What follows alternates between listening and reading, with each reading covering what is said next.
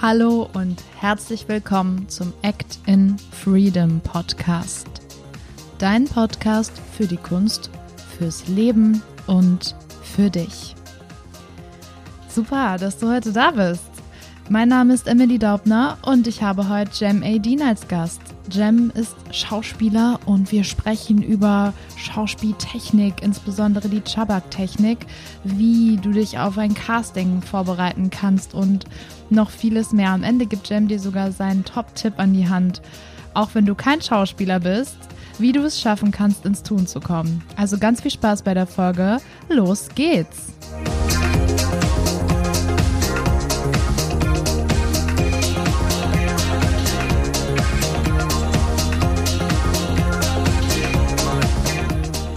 Herzlich willkommen, lieber Jem im Podcast. Freue mich sehr, dass du da bist. Und ja, ich würde sagen, wir legen einfach mal ganz direkt los. Wer ist eigentlich Jem Aideen? Yes. Ich bin Jem. Ich bin 27 Jahre alt, 27 geworden, letzten Monat. Und lebe in Köln seit drei Jahren jetzt. Und komme eigentlich aus dem Herzen des Ruhrgebiets, aus dem beschaulichen Bottrop und ja, bin eines Tages hergezogen. Das klingt ja fast wie ein Märchen eines Tages. Sehr gut. Eines Tages, wo ich gemerkt habe, dass ich eigentlich alles in Köln habe, neben Uni, ähm, Studentenjobs, Arbeit, Schauspielunterricht, Drehs, wo ich gemerkt hab, habe, dass ich nur noch am Pendeln bin, hm. dachte ich mir, okay, dann müsste mir das Kapitel Bottrop erstmal abschließen als Wohnsitz und ja, dann bin ich her. Okay, bevor wir Bottrop jetzt hier im Podcast abschließen, würde ich gerne erstmal von dir wissen, wie bist du damals vielleicht als Kind das erste Mal mit Schauspiel in Berührung gekommen? Boah, das, das ist eine sehr, sehr lange Geschichte. äh, die Sache ist, ich war als kleines Kind schon so ein Fernseh, so ein, so ein VHS, so ein Fernsehkind mhm. und habe schon relativ früh als drei, vierjähriger im Kindergarten schon diverse deutsche Filme gesehen. Während meine Freunde, weiß ich, irgendwie Zeichentrickfilme geschaut haben, habe ich mir Sachen schon damals, weil in den 90ern, so wie Manta Manta, Knockin' on Heaven's Door, Das Experiment, Lola Rent, Bang Boom Bang, so Film, Kino, Klassiker angeschaut als Kind. Es war halt alles so eine Spanne von drei, vier bis sechs, sieben Jahren, also Kindergarten, Grundschule und wusste, geil, das ist jetzt so ein deutscher Film.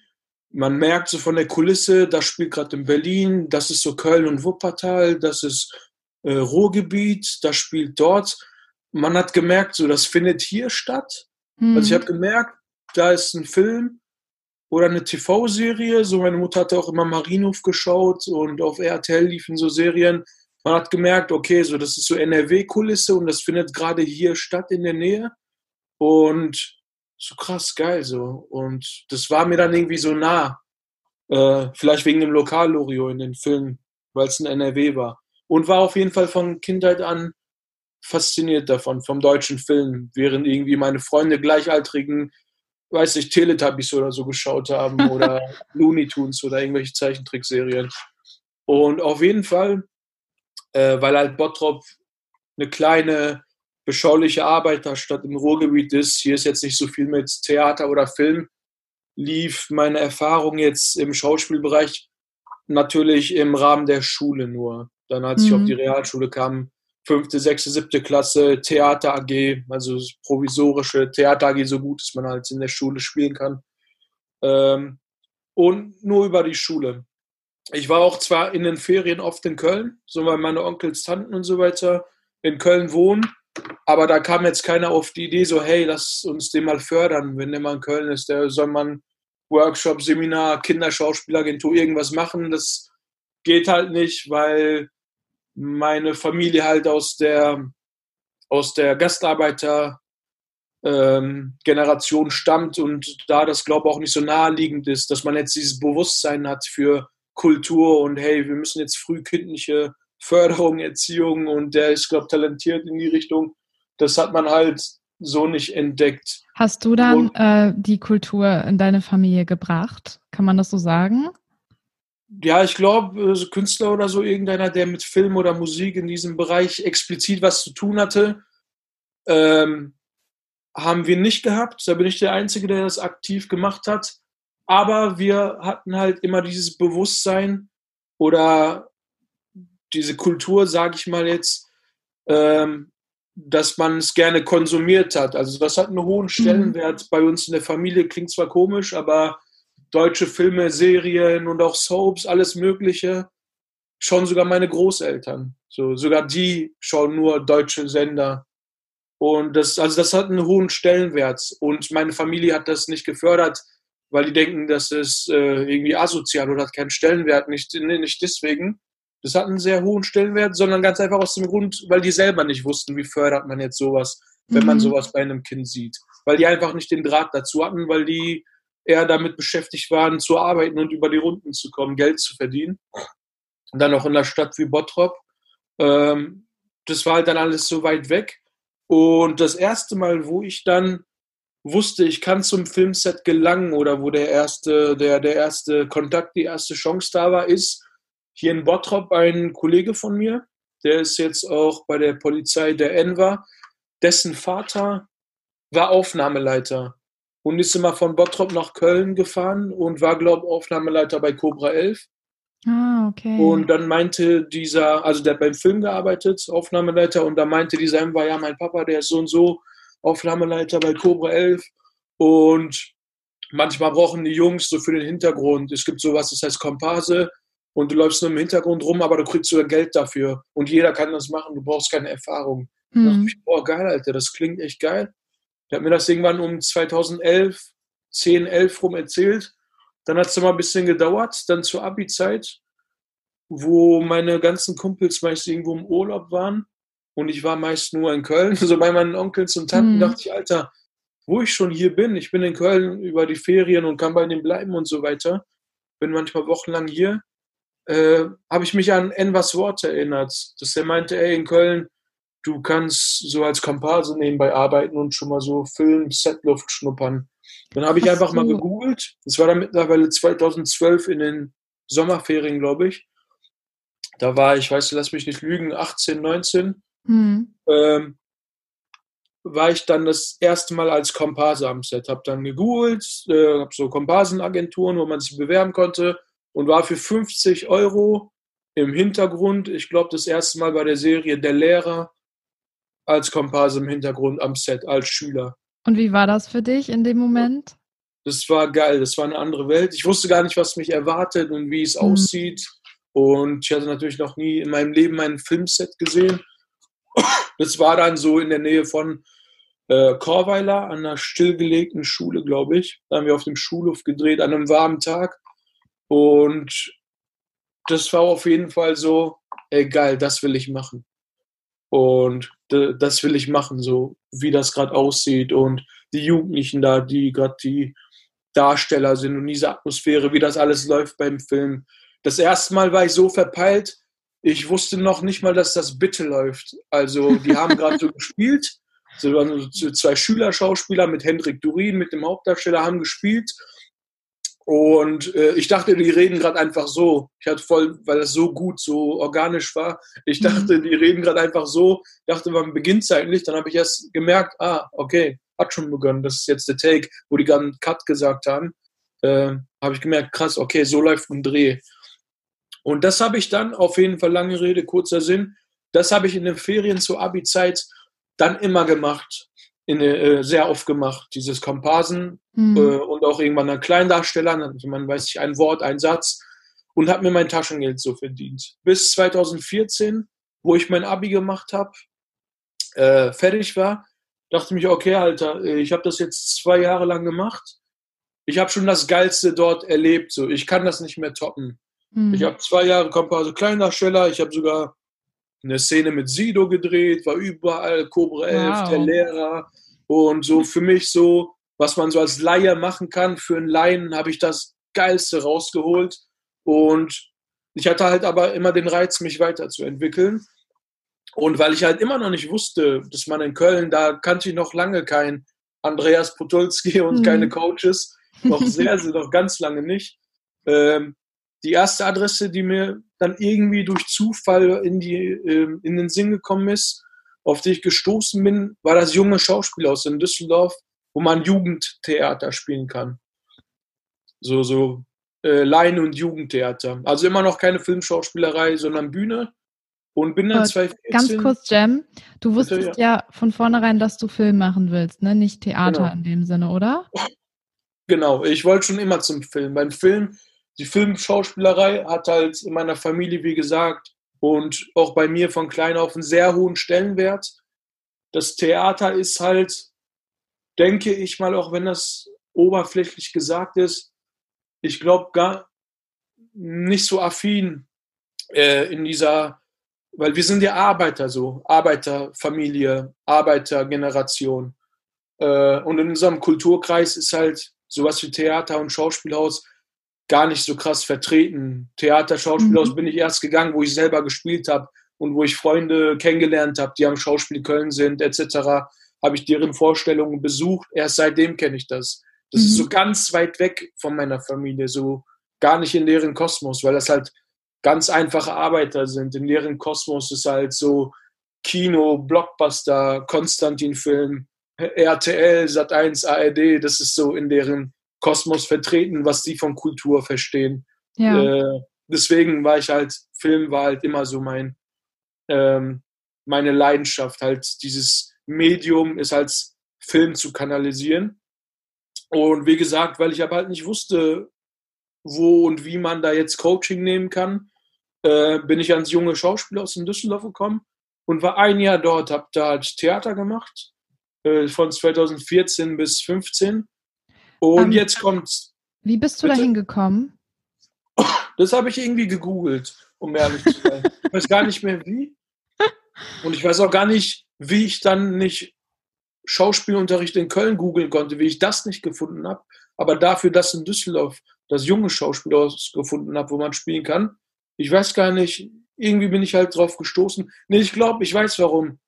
Weil, wo ich Komparse bei der Lehrer früher war, gab es einen talentierten jungen Schauspieler, der immer noch ziemlich am Start ist, den Seyun Demirov aus Düsseldorf. Und in seiner Vita hatte ich gelesen, dass der auch am jungen Schauspieler aus Düsseldorf war. Hm. Und dann dachte ich so mit meiner jugendlichen Naivität, geil, wenn der Seyun da war, dann gehe ich da auch hin, dann werde ich auch sehr erfolgreich für der. Und das stand halt als einziges, als Coaching in seiner Vita. Dann dachte ich, komm, ich gehe auch zum jungen Schauspieler los. Ähm, bin mal gespannt, was man da so lernt. Aber Ähm, wie, wie kann ich mir das vorstellen? Hast du dich da beworben? Gab es dann Vorsprechen oder wie war das damals? Genau, das ist so, das war, ich weiß, die haben das, glaube ich, immer noch Theaterclub am jungen Schauspielhaus. Hm. Ähm, dann bewirbst du dich da. Ich glaube, es gab ein Kennenlerntreffen oder eine Art Vorsprechen. Also man muss jetzt natürlich nicht wie bei einem staatlichen Vorsprechen irgendwie Monologe auswendig lernen und Okay. dort vorsprechen. Es geht einfach darum, dass die Kids und Jugendlichen irgendwie von weil 15 bis 25 war das, 14 bis 25 in ihrer Freizeit was Sinnvolles, was Cooles machen, sich kulturell und künstlerisch engagieren. Und auf jeden Fall habe ich da ein Jahr gespielt, hat auch Spaß gemacht. Und dann jetzt kommt der Tag, das Geschehen, was mich dann in die Richtung mehr nach Köln und zum Film, zur Schauspielerei, zur richtigen dann gelenkt hat oder zur ne richtigen Nachwuchsschauspielerei, sage ich mal. Ähm, Anfang 2015 hat mir einer dieser Komparsenagenturen, bei der ich äh, hier in der Datenbank war, eine Mail geschrieben, so hey Jam, wir haben so ein E-Casting für eine Deutsche Bahn-Kampagne, für eine Webserie von der Deutschen Bahn bei Peter Torwart und eigentlich suchen die Schauspieler, aber da gibt es so eine Rolle, die würde auf dich passen, von so einem Südländer Jungen, der so, so, so ein trotteliger, aber lustiger Charakter. Äh, mach doch mal ein E-Casting dafür. Hm. Und das war das, ich hatte noch nie in meinem Leben, war ich bei einem Casting und habe noch nie in meinem Leben ein E-Casting gemacht, äh, weil ich auch gar keine Agentur hatte. Ich wäre noch gar nicht in diesem Geflecht. Und auf jeden Fall habe ich dann einfach auf dumm, auf gut Glück mit der Spiegelreflex, die zu Hause bei uns lag, von meinem Vater, dieses E-Casting aufgenommen. Mein Bruder hat mich angespielt. Ähm, hab da schon gemerkt, beim E-Casting kann ich punkten, wenn ich vielleicht schon mal das Kostüm trage, Hm. äh, was meiner Figur entspricht und Requisiten benutzen, die meiner Figur entsprechen. Dann hatte ich also so eine Bomberjacke und Cap mit Trainingshose und keine Ahnung, ob das so eine Art so Mini-Taschenmesser war und alles mögliche so authentisch wie möglich, so mit Bauchtasche, versucht mhm. so, so, so einen Assi-Jugendlichen darzustellen, so einen Halbstarken. Ja. Und habe damals schon, wozu ich äh, heute auch neige, immer versucht, vor allem wenn es um Komödie geht, bei dem Drehbuch ein, zwei Sätze zu ergänzen immer, eigene Sätze und Wörter einzubauen, wo ich meine, dass die den Humor, den Witz unterstützen. Das habe ich damals schon gemacht und habe das dann alles so aufgenommen und abgeschickt und nach ein, zwei äh, Wochen meinten die, ja, hier der Regisseur, der fand das cool so, dass du auch aus dem Ruhrgebiet kommst. Der Peter Torwart kommt auch ursprünglich aus Unna, lebt aber seit zehn Jahren in Köln. Und auf jeden Fall meinten die, ja, der fand das cool. Dann haben die mich zur Probe eingeladen. Bei Nicole Schwarz Casting in Düsseldorf war das. Und da war schon der ganze Cast, dann die Konstellation. Dann haben wir mit denen gespielt. Und dort, die Schauspieler, die da alle mitgemacht haben, dann in der Kampagne, kamen alle aus Köln, waren in Köln ausgebildet. Und die haben mir dann weitergeholfen, beziehungsweise mir erzählt, wo ich in Köln als Laie oder als Quereinsteiger Schauspielunterricht nehmen kann, nebenbei. Weil ich da schon was anderes studiert hatte aber wie ich zum Beispiel nebenbei ein bis zwei, dreimal die Woche, zum Beispiel abends oder an Wochenenden, nebenbei Coaching nehmen kann für Quereinsteiger. Und dann bin ich auf die Schule First Take gekommen in Köln, also auf die aufmerksam geworden, wo der Lars Oberhäuser, glaube, ein bis zweimal die Woche Coaching gegeben hat.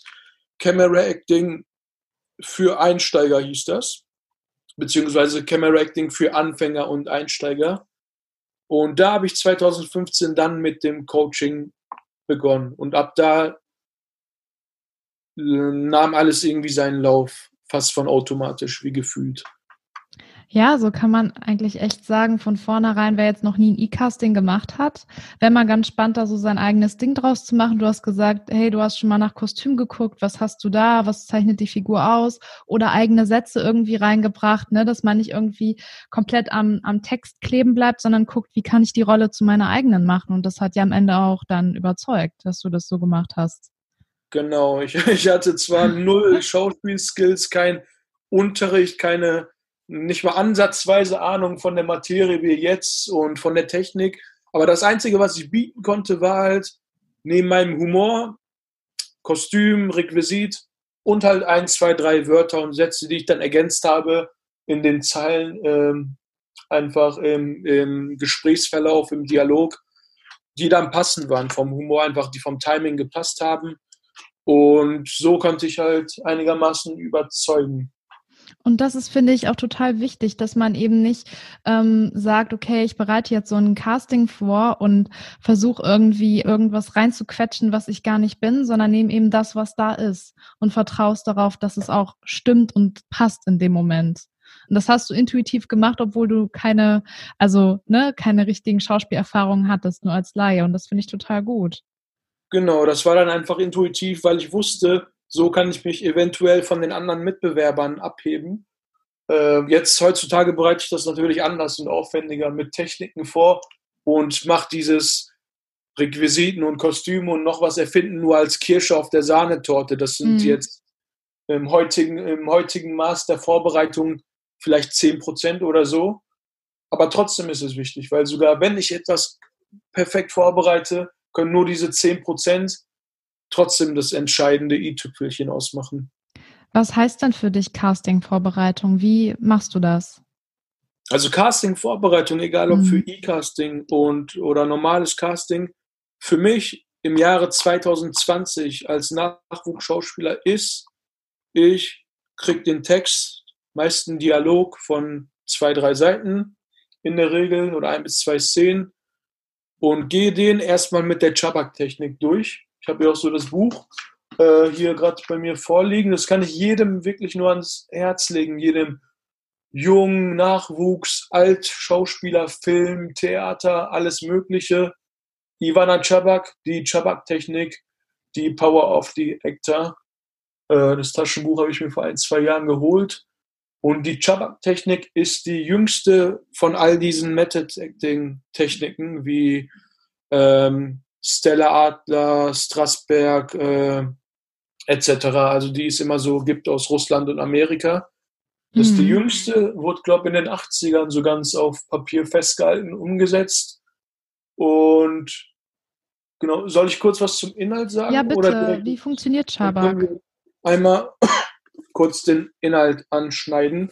Äh, die Chabak-Technik beinhaltet zwölf Schritte. Ich erkläre erst jetzt erstmal die äh, wichtigsten, weil wenn ich dir jetzt alles von vornherein detailliert äh, erkläre, sitzen wir noch bis morgen früh hier. ähm, auf jeden Fall das Wichtige ist an der Chabak-Technik, du hast ein Gesamtziel in der Szene und ein Szenenziel. Mhm. So, das Gesamtziel ist, das musst du für dich ausmachen, das muss auch aus deinem echten Leben einen starken Drang, Drang haben. Was will ich du musst dir wirklich überlegen, was will ich in meinem Leben jetzt gerade am dringendsten haben. Zum Beispiel ein erfolgreiches Leben in Köln. Kann heißen, als Nachwuchsschauspieler und mit anderen Sachen, wo ich Erfolg haben will. Das ist mein Gesamtziel. Und dann merke ich, das passt ganz gut auf die Figur im Drehbuch. Dann schreibe ich mir das als Notiz dahin, das Gesamtziel. Der will ein erfolgreiches Leben in Köln. Und wenn so, das dann, nicht passt? Genau, äh, dann musst du ein anderes nehmen, was der Figur passt. Die Sache ist, die Figur kann so spezifisch wie möglich sein. Die kann ein Attentäter, Terrorist, Partygänger, DJ, Polizist, Geschäftsmann, Arbeitsloser, Obdachloser sein. Menschen haben fast immer dieselben Grundbedürfnisse. Das sind mhm. immer dieselben fünf, sechs. Entweder das ist, ich will sowas wie geliebt werden, ein erfolgreiches Leben, Anerkennung von dem, mein Traum verwirklichen. Genau, mhm. nach, ich möchte Macht haben. Es sind wirklich fünf, sechs, sieben Sachen, die auf jeden Menschen in jeder gesellschaftlichen Schicht und Situation, ob jung oder alt, immer passen. Und man findet da auch Beispiele in dem Buch. Ich habe das ja auch gelesen, genau. also das kann ich ebenfalls empfehlen, wenn man da jetzt nicht weiß, wie finde ich das jetzt. Also da hat sie ein paar tolle Tipps äh, genau, wie du das Gesamtziel konkret Beispiele. Ich will jetzt halt nicht zu tief in die Materie. Ja. Ich will die Leute, die das zum ersten Mal auch hören, ein bisschen oberflächlich noch halten, nur ein bisschen teasen. Auf jeden Fall, wenn wir das Gesamtziel haben, ähm, brauchen wir in jeder Szene ein Szenenziel, das uns zu dem Gesamtziel verhilft. Mhm. Zum Beispiel das Gesamtziel ist ein erfolgreiches Leben in Köln.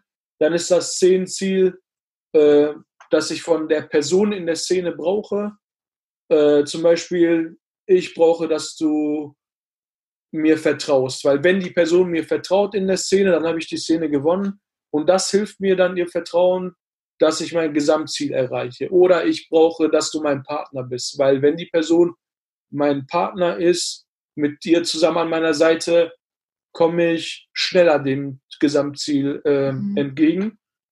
Das ist halt, man muss wirklich egoistisch von sich selbst ausgehen was man selber möchte, was einem selbst am meisten hilft und weiterbringt, nur auf sich selbst hören. Und das Szenenziel ist halt, ich brauche von dir das und das. Und dieses Ich brauche, dieses Szenenziel äh, muss dem Gesamtziel entgegenkommen. Das sind so die ersten zwei Schritte. Dann gibt es noch Sachen wie Substitution, also wie verknüpfe ich die Person, die da jetzt vor mir ist, den Schauspieler, den ich erst seit heute Morgen kenne, mit einer echten Person aus meinem Leben, damit ich diese Wärme, diese Vertrautheit, Verbindung habe, damit ich äh, mit dieser Stärke und Präsenz spiele, dass ich wirklich ein Szenenziel äh, von ihm will. Weil warum soll ich von einem fremden Schauspieler, wenn ich mit dem jetzt spiele, das Szenenziel haben, ich brauche wirklich, dass du mein Partner bist oder ich brauche, dass du mich liebst. Das ist ja im Endeffekt eine fremde Person, die, mit der man in dieser kurzen Zeit gar nicht diese Sympathie oder Wärme herstellen kann ja. weil es menschlich gar nicht möglich ist, mit Menschen innerhalb von wenigen Tagen so eine innige Beziehung herzustellen. Und da hilft die Substitution. Und da gibt es noch sehr viele Sachen. Ich kann wirklich jetzt, also wenn ich auf die zwölf Schritte, sogar wenn ich alle zwölf Schritte nur oberflächlich erkläre, dann sitzen wir noch ein bisschen lange hier.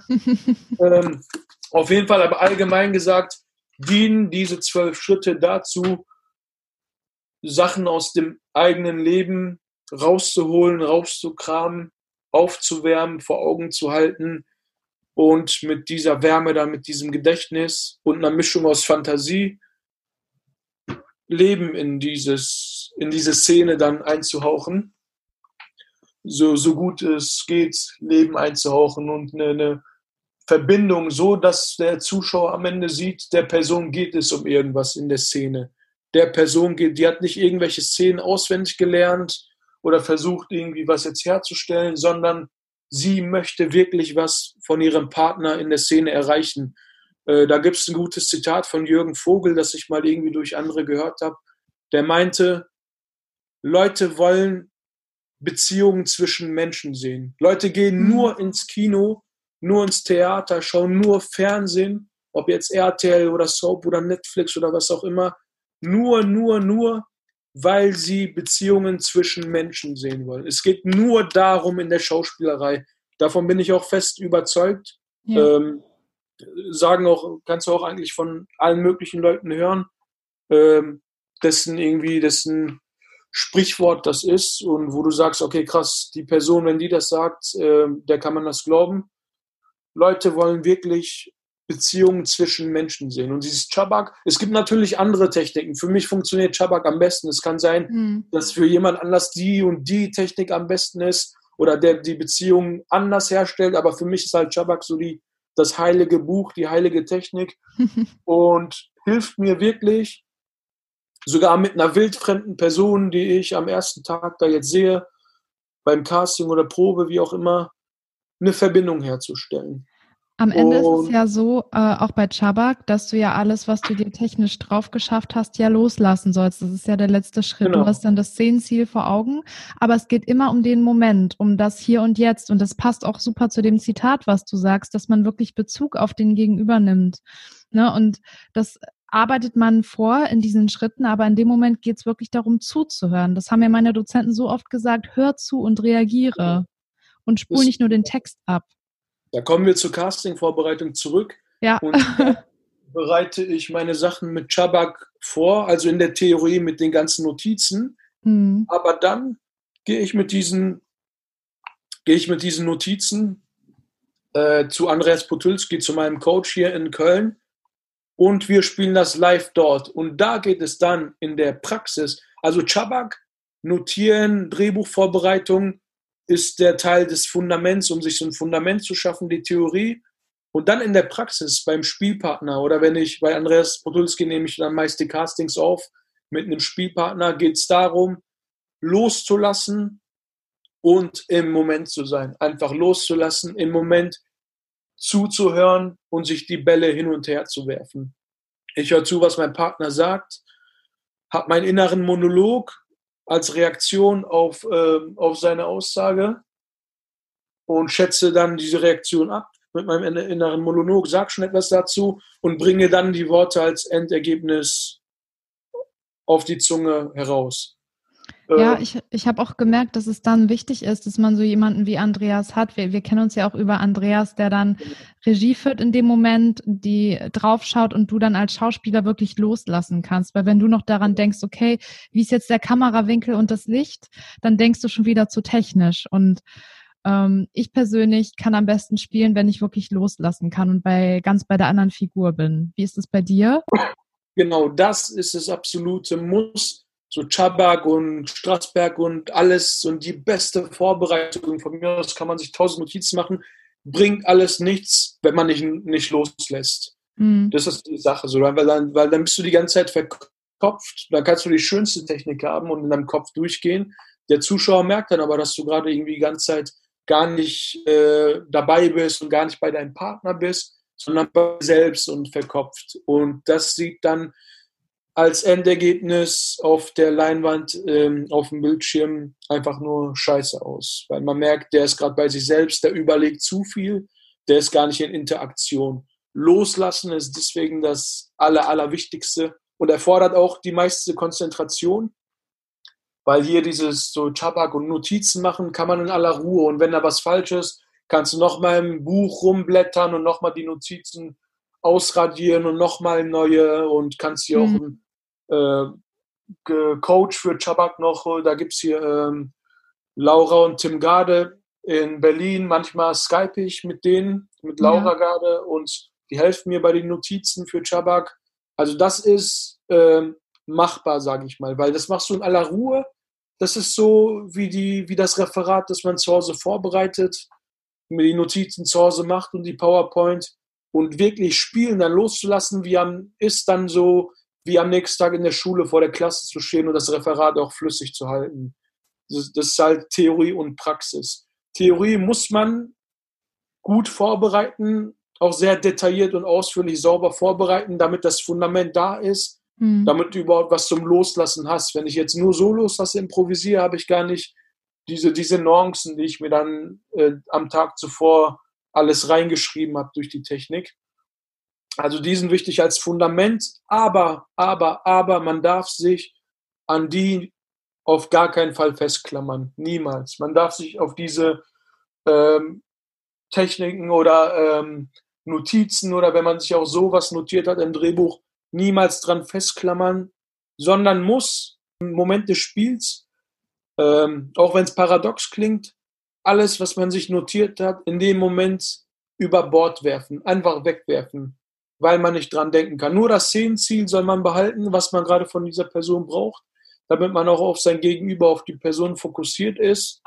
Aber ansonsten muss alles weg sein und man muss im Moment sein, was die Person sagt, ist dann verarbeiten können, sauber zur Aussprache bringen und auf die Reaktion warten, was die Person dann wieder sagt. Es ist wirklich wie, wie sauberes Tischtennis, wie Ping-Pong. Mhm. Ich spiele den Ball ab, der kommt zurück zu mir, dann spiele ich den mal, mal härter, dann spielt mein Kollege gegenüber mir den härter und ich spiele den dann weicher oder mit, mit so einem Gleiten und der spielt dann ein bisschen tiefer oder kürzer. Es kommt immer darauf an, dass der Ball zu mir ankommt und ich ihn wegklatsche, nicht irgendwie noch in der Hand halte oder fallen lasse oder zu lang auftupfe, sondern ihn zurück, geschmeidig zurückschlage und der Kollege in mir zurückschlägt.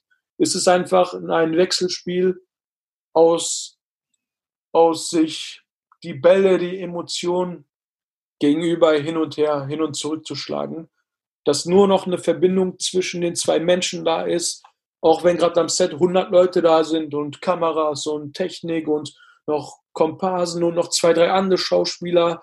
Äh, aber in dem Moment ist für mich die Hot Person nur mein Anspielpartner, von dem ich mein Szenenziel brauche und auf dessen Reaktion warte und wieder eine Reaktion gebe und dann wieder auf dessen Reaktion warte. Und sie da ist die Zeit dann schon schnell vergangen, man, man mhm. war im Moment, hat sauber gespielt und hat die Szene im Kasten dann im besten Falle.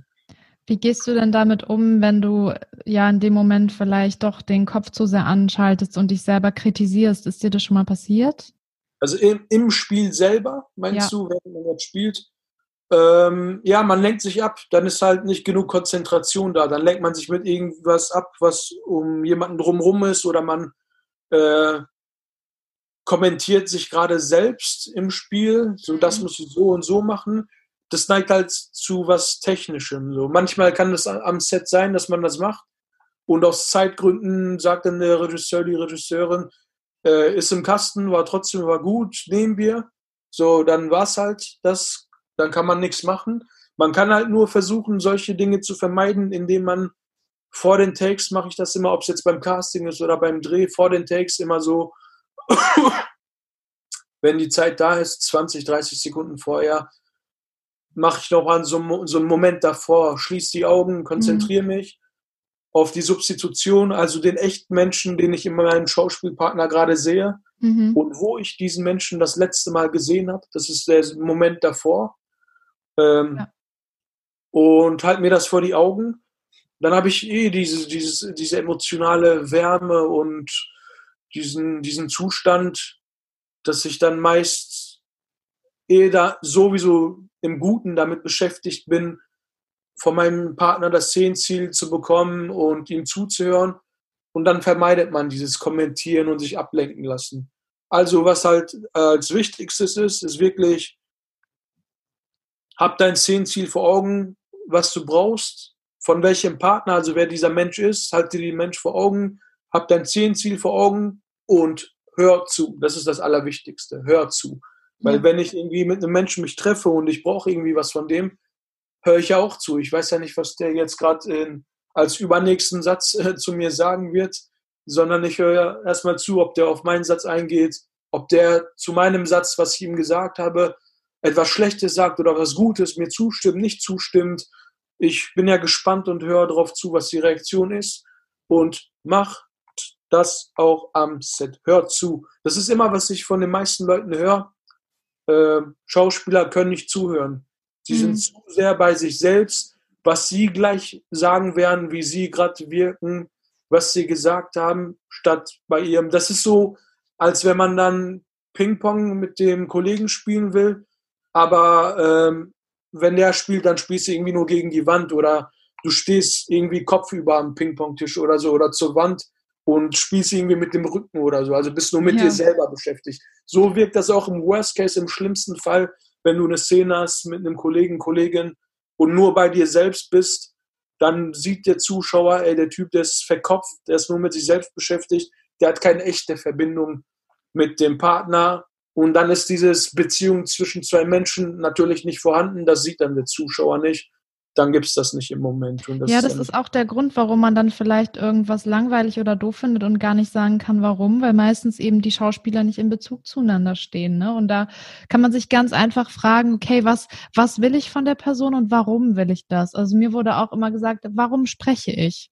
Weil du hast ja gesagt, wenn ich äh, zu jemandem was sage, dann will ich ja immer was. Wenn ich etwas sage, dann will ich damit ja auch was. Und das genau, machen wir ganz Reaktion automatisch. Dem Ziel näher kommen, etc.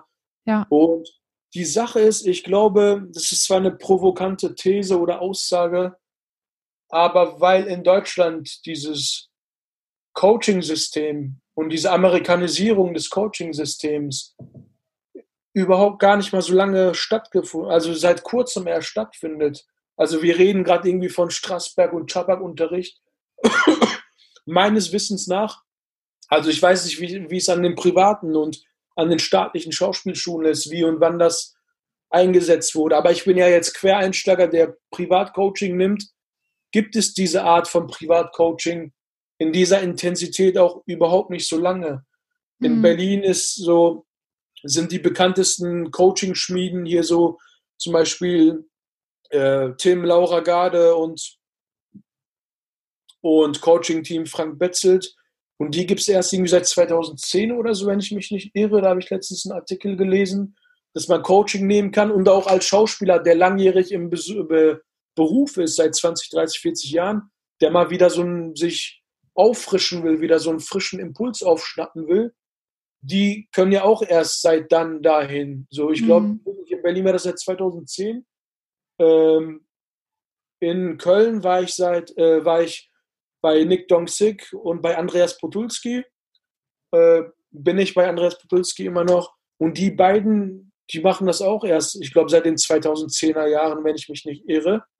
Das heißt, dieses, äh, diese Möglichkeit, dass ich als Schauspieler, der längst ausgebildet ist und frischen Wind frische Impulse haben will oder als Quereinsteiger, Quereinsteiger, der, der Coaching nehmen will, äh, gibt es das halt gar nicht so lange.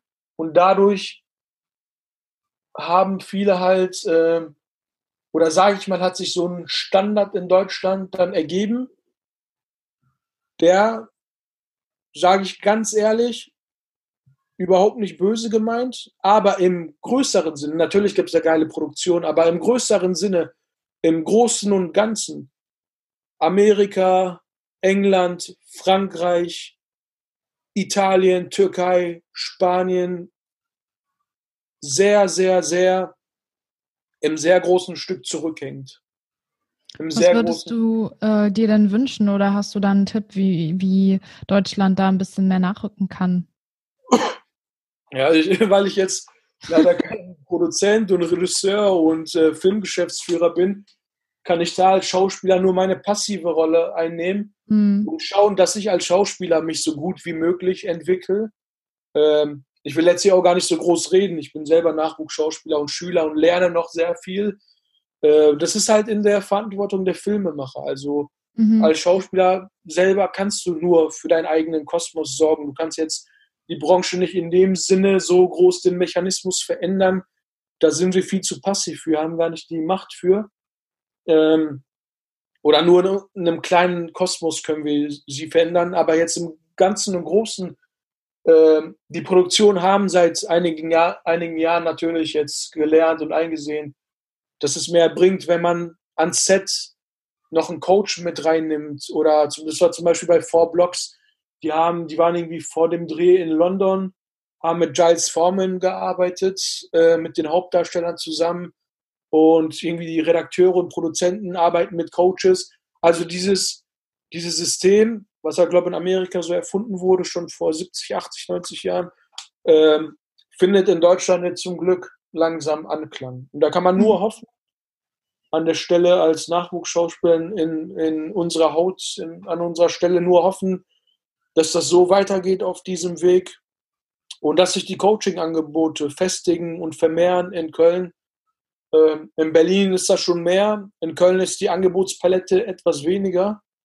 Ich bin auch nur zufällig äh, auf Andreas gestoßen. Der hatte mhm. da, glaube ich, mal eine richtige Webpräsenz. Äh, deswegen, da merkt man schon, dass der Markt in Köln noch sowieso äh, da vieles noch getan werden muss, dass da so ein Umbruch stattfindet und stattfinden muss. Ich beobachte auch jetzt mehr Schauspielschulen in Köln, die auch immer so abends dann noch Coaching anbieten, halt für Langjährige, die noch mal spielen wollen oder für Quereinsteiger etc. Ja, cool. Und das kommt halt ähm, so langsam. Und ich denke, dadurch, durch dieses System einfach, ähm, wird sich nochmal eine andere Qualität ergeben. Nochmal eine kleine Ergänzung. Äh, also sogar wenn man, wenn man an den Top-Schauspielschulen war, wie Volkwang und Ernst Busch und oder an guten privaten Filmschauspielschulen seine Ausbildung gemacht hat, kann es trotzdem nie schaden, vor allem nach Jahren, wo man in der Routine im Beruf ist, immer für einen frischen Wind, immer für einen frischen Impuls sich, sich äh, Coaches zu nehmen. Absolut. Weil, ja, sogar große Namen in der Branche, ob jetzt ältere oder Nachwuchsschauspieler, sehr große Namen gehen für Drehs und Castings zu Coaches und bereiten noch mal was vor. Und wer bin ich dann? Wer bin ich dann, dass ich sage, ich habe sowas nicht nötig, ähm, das reicht schon, wenn ich das ein, zwei Jahre gemacht habe. Und nee, erst recht, wenn sogar so große Namen sich diese Mühe geben, ist es dann für mich eine Selbstverständlichkeit, dass ich bei jedem Casting, Dreh, sogar wenn es nur oder ein Dreh von einer Tagesrolle oder Studentenfilm, was auch immer ist, immer diese Motivation habe, so gut wie möglich technisch vorbereiten, die Theorie, dann zu Andreas, dort kann ich loslassen und in der Praxis üben. Das ist so für mich der Standard. Äh, auch wenn es manchmal mhm. lang und aufwendig ist, aber sogar, sogar wenn es am Ende nur, nur ein Bruchteil besseres Spiel erzeugt in, in der Aufnahme, hat sich dieser Bruchteil gelohnt, weil ohne die Vorbereitung wäre dieser Bruchteil nicht da. Und wer weiß, vielleicht ist beim Casting dieser Bruchteil dann das Entscheidende, warum man genommen wird und besetzt wird. Hast du denn auch Interesse, mal eigene Filme zu machen? Da du ja angesprochen hast, dass in Deutschland noch vieles nicht so ist, wie es vielleicht im Ausland ist, könnte man ja auch sagen, hey, ich bin nicht nur passiv Schauspieler, sondern ich mache halt selber Filme. Ja, das ist lustig, dass du das ansprichst. Äh, ich habe erst mal im kleinen Stil angefangen und mache das immer noch. Ich schreibe viele Spielszenen von mir selber. Auch wenn, ich auch wenn ich bei Andreas Spielszenen aufnehme oder wir Szenen benutzen, einfach um, um uns warm zu halten, mal ein bisschen was testen wollen, schreibe ich das selber und ich habe tatsächlich jetzt ein Taschenbuch, eine Webserie und eine klassische TV-Sitcom fertig geschrieben, alles drei wow. seit letztem Jahr. Ähm, also in meinem Ding jetzt ähm, in, in meinem Kosmos, in, mit meinen Fähigkeiten halt eher aus dem Buch heraus. Ich bin jetzt kein ausge, äh, ausgebildeter Autor oder habe, hab, glaube ich, nicht mal einen Autorenworkshop gemacht. Äh, solche Dinge gehe ich halt eher unintelligent aus dem Bauch heraus äh, an. Und das Buch ist so eine Pendlergeschichte. Das haben wir mit einem Kollegen zusammengeschrieben. Wir haben einfach äh, unsere Anekdoten aus jahrelangem Pendeln zusammengefasst und die Webserie und äh, Sitcom, da bin ich tatsächlich, also ich will jetzt den Tag nicht vor dem Abend loben oder irgendwas vorankündigen oder mich jetzt groß selbst darstellen. Ähm, aber da, da, bin ich tatsächlich bei, mit ein, zwei Sendern in, in Evidenz im Gespräch, die das ganz cool fanden. Ich weiß nicht, ob jetzt sowas 100% umgesetzt werden kann, aber mhm. ich konnte den Leuten immerhin meine Autorenskills zeigen. Schön. Und das ist auch so ein Ding, was ich dann jetzt durch die Schauspielerei entdeckt habe. dass ich sehr gerne schreibe. Wirklich. Aber Sachen halt aus dem Bauch heraus und auch ähm, für eine breite Masse. Also für, für eine äh, populärer Stoff, für eine vielleicht für eine populäre große Zielgruppe, was vielleicht ein bisschen eigentlich Comedy ist, Comedy in Richtung von le äh, leichter Kost bisschen, aber wo ich denke, das kann jeden von irgendwie sechs bis 60 Jahren unterhalten. Und ja, ich will jetzt gar nicht so krass auch auf die Stoffe eingehen, weil es sowieso jetzt erstmal ähm, noch alles kein Hand und Fuß hat. Mhm. Aber auf jeden Fall war das alles, was ich geschrieben habe, auch die Webserie, diese TV-Geschichte und das Buch, alles so in der Sparte Comedy, Sitcom. Ich finde es ja total gut zu sagen, ich bin nicht nur Schauspieler, sondern habe auch andere Skills, probiere mich aus und mache das nicht nur als Hobby, sondern wie du dann reich das mal ein und guck, was passiert. Ne? Und dann dadurch kriegt man Feedback, kann sich vielleicht verbessern, weiterentwickeln. Das muss ja nicht jetzt sofort durch die Decke schießen, aber dass du dich immer im Fluss befindest und immer neue Impulse bekommst und vor allem diese Weiterentwicklung förderst. Deswegen auch Coaching ganz wichtig meiner Meinung nach, weil du als Schauspieler nie aufhörst zu lernen auch zu sagen, okay, es gibt irgendwie die Großen, die haben schon Erfolg, ja, aber auch die ähm, machen ja weiter. Es sei denn, man sagt, okay, ich höre jetzt nach dem Film auf, aber die meisten Schauspieler arbeiten immer weiter an sich und das finde ich so spannend an dem Beruf. No, das ist die Sache erstmal. Versuch alles und frag. Mehr als Nein können die Leute nicht sagen. Das ist erstmal die Faustregel. Und es ist halt ganz förderlich, nicht schlecht als Schauspieler zu gucken, vielleicht mit meinem Talent, auch von mir aus in der Branche, im Kosmos der Schauspielerei, kann ich vielleicht nebenbei was aufziehen? Habe ich Interesse an, an Autorengeschehen, was nebenbei zu schreiben? An, bin ich gut in, darin zu fotografieren? Vielleicht kann ich Porträtfotografie für andere Schauspieler anbieten, kann mhm. damit Geld verdienen. Bin ich gut, Showreels, Kurzfilme zu schneiden für andere Schauspieler oder Cutter zu sein oder nebenbei Kameramann zu sein? Irgendwie in die Richtung Regie, bin ich gut, Coaching zu geben für Erwachsene, Nachwuchs, für Kinder, äh, bin ich drin gut, auch Redakteur bei einem Sender zu sein. Es ist alles affin in der Branche und es ist nicht übel zu testen, ob man da vielleicht ein Talent oder irgendwie ein Interesse dran hat, sich nebenbei solche Sachen aufzuziehen, weil wie gesagt, mehr als Nein können die Leute nicht sagen. Man kann es versuchen. Das Worst Case ist, man sieht, okay, das war doch nichts für mich, dann lasse ich sein. Mhm. Und dann hast du auch nichts verloren, weil immerhin hast du die Gewissheit und hast es ausprobiert.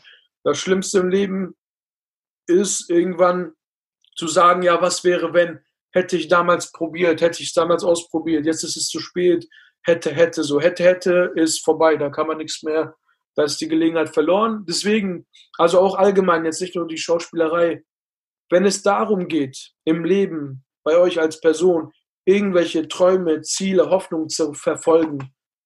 Macht es einfach. Hört auf niemanden aus dem Freundes- oder Familienkreis, der euch irgendwie was ausreden will oder sagen will, ja, was wenn, hast du dir das gut überlegt? Scheiß drauf, macht es einfach. Das Schlimmste ist dann nach Jahren zu sagen, ah, damals, ich hatte eigentlich das Interesse, hätte ich mal gemacht hm. und was wäre draus geworden? So, das ist das Schlimmste, dann ist es vorbei. Macht es einfach. Ihr habt nichts zu verlieren. Wenn ihr auf die Nase fallt, dann steht auf, macht weiter, im schlimmsten Fall, wenn ihr seht, das war vielleicht nichts für euch, dann könnt ihr zumindest sagen, ey, ich habe es ausprobiert. Probiert euch einfach aus. Das ist und hört nicht auf Leute, die irgendwie euch klein halten wollen oder am Boden oder selber, weil deren Horizont beschränkt ist, äh, euch irgendwie was ausreden wollen oder weil sie es nicht verstehen. Hört einfach nur auf euch selbst in dieser Hinsicht.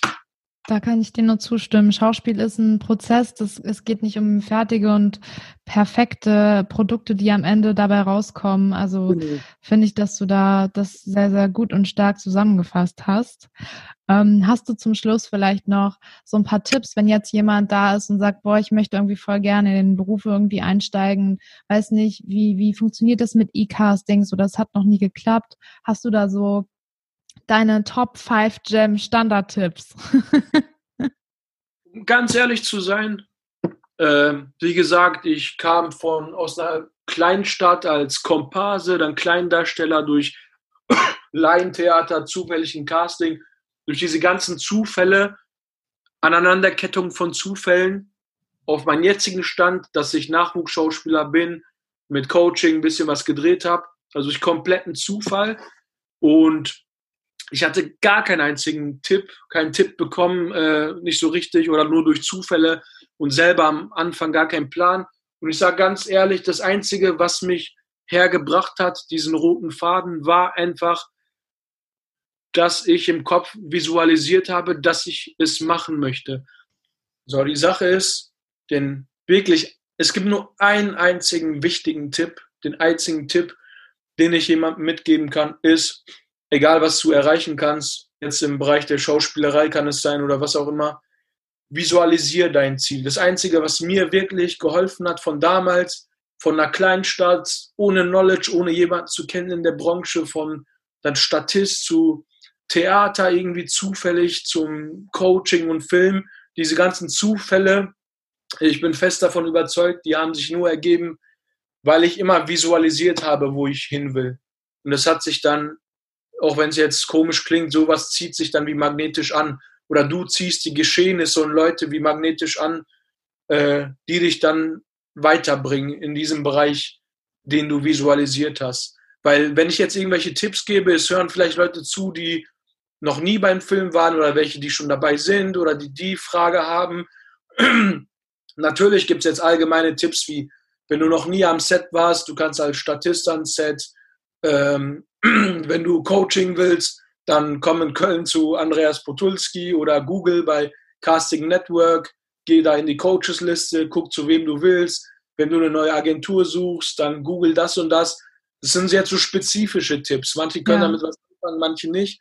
Aber halt diesen einen Tipp, den kann ich wirklich jedem geben, egal in welchem Stand er in seinem Leben ist, wo, wie weit er ist, wie schlecht, wie gut er sich schon auskennt in der Branche visualisiere dein Ziel für die kommenden Monate und es wird sich immer eine Gelegenheit ergeben. Das war bis jetzt immer so mein Leben lang, die dir so ein Slot eine Chance eröffnet, dass du dann in die Richtung des Ziels kommst.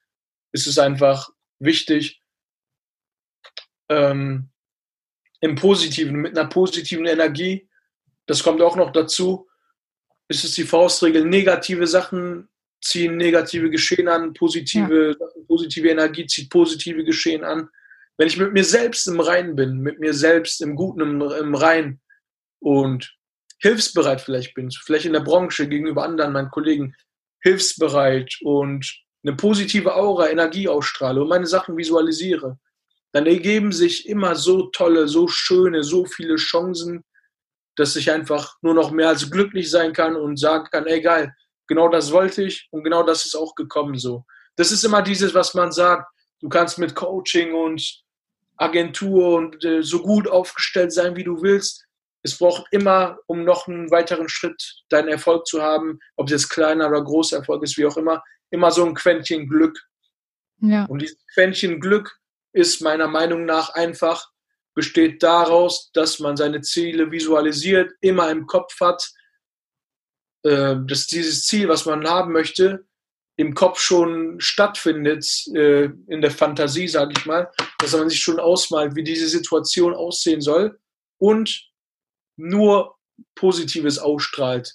Alles andere als Verbitterung oder Sorgen oder etc. Nur versucht, Positives auszustrahlen. Und wenn du nicht positiv bist, dann werd positiv durch geile Musik, durch Hilfsbereitschaft, indem du dich durch positive Menschen indem du dich mit positiven Menschen umgibst und von ihnen positive Energie auffängst, dann werd positiv und strahl diese aus. Und natürlich arbeite fleißig. Es bringt jetzt nichts, wenn ich irgendwie Sachen visualisiere und jeden Tag bis 14 Uhr schlafe und zu Hause rumsitze und darauf warte, dass irgendwie vor meine Tür jetzt der, der Erfolg kommt. Also geh raus, geh, arbeite, mach dein Coaching, dreh neue Szenen. Wenn deine Agentur schlecht ist, such dir eine neue, mach neue Fotos, neue Videos, such dir neue Coaches, lies Bücher darüber, das sowieso, also hasseln sowieso, mach Arbeit, hasseln, das ist sowieso Standard. Aber darüber hinaus, sei im Rein mit dir selbst, sei hilfsbereit, sei ein guter Mensch, sei nett, hilf denen, die am Boden sind, hilf denen, die du hochziehen willst, die hinter dir sind. Gib den Leuten Tipps, hilf ihnen weiter, gib ihnen dein Knowledge weiter. Dann bist du im Rein mit dir selbst und ziehst auch diese schönen Dinge an, finde ich. Also das war meine Erfahrung.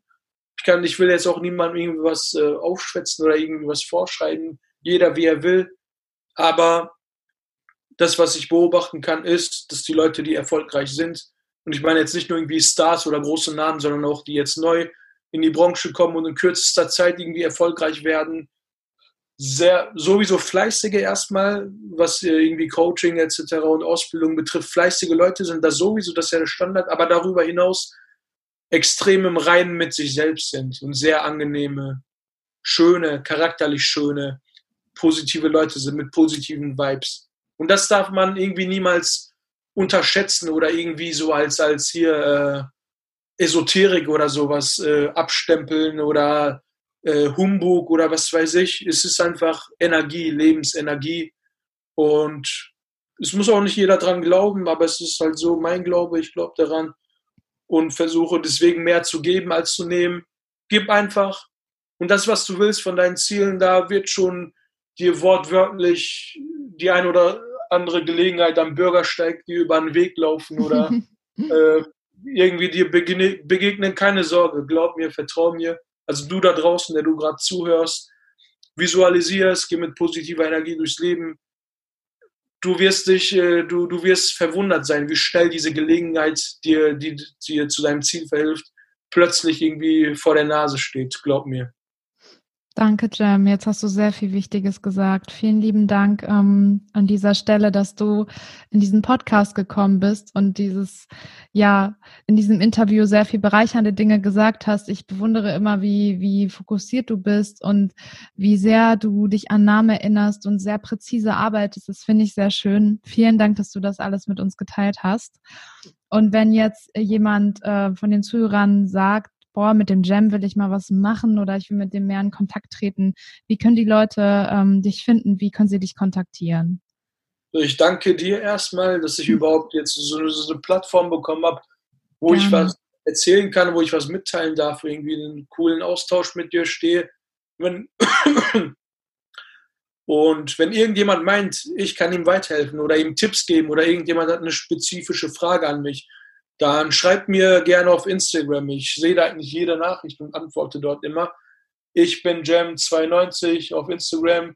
Ihr braucht mir jetzt auch nicht folgen oder liken, so. Ihr könnt mir auch nur schreiben, wenn ihr wollt. Doch, macht das mal. ähm, gibt manchmal Leute, die mich was fragen, egal ob jetzt draußen oder in Social Media. Das ehrt mich, dass ich dann was äh, erzählen kann. Und noch mehr ehrt es mich sogar, wenn ich dann einen Tipp gebe, der dann bei der Person sogar aufgegangen ist. Die Person dann sagt, egal, nur weil ich das gemacht habe, weil ich darauf gehört habe, ist jetzt das und das passiert. Danke dir. Ohne dich wäre ich vielleicht nie drauf gekommen. Das ehrt mich extrem, freut mich wirklich sehr.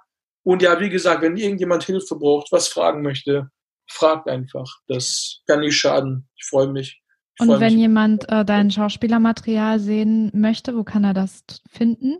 Geht auch einfach auf Instagram. Ich bin Jen92. Mein Showreel ist da in der Biografie verlinkt. Okay. Bio-Link oben, mein Filmmakers-Link.